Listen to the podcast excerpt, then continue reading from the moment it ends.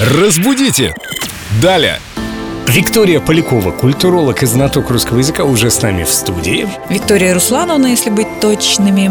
Виктория Руслановна. Доброе утро. Это я. Доброе утро, ребят. У меня к вам вопрос.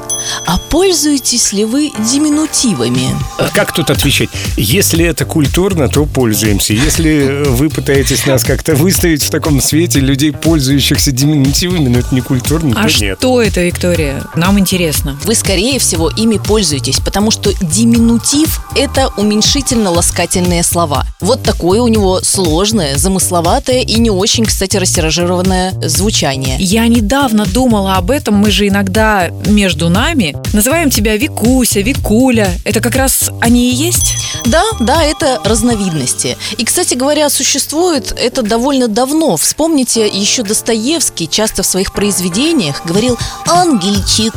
И вот такие малюсечковые э, словечки, такие милые, хорошенькие и пушистенькие, вот такое ощущение, это и есть диминутивы. А, ну да, значит, пользуемся. Я постоянно в эфире говорю Кристиночка, Гелерочка, Сонечка Мармеладова, как у Достоевского. дочка, Да. Липочка, наша любимая певица. Но у диминутива есть брат в противовес, которого зовут аугментатив. Давайте Зна- повторим аугментатив. Аугментатив, да, от латинского слова аугмен – увеличение, повышение. Это, наоборот, увеличивающее, усиливающее слово. То есть, например, хвост, хвостище, или дом, домище, силище. Микрофон, микрофонище, а Да. не микрофончик вам.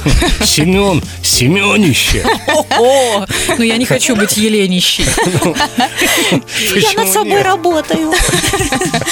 Да, совершенно верно. Ну и еще раз, резюмируя наш сегодняшний блок, аугментатив – это усиление, увеличение, и диминутив – это уменьшение, уменьшительно-ласкательная форма. Как было интересно. Это, может быть, был лучший урок в моей жизни по русскому языку. Спасибо, Вика. Всегда, пожалуйста. Разбудите! Далее!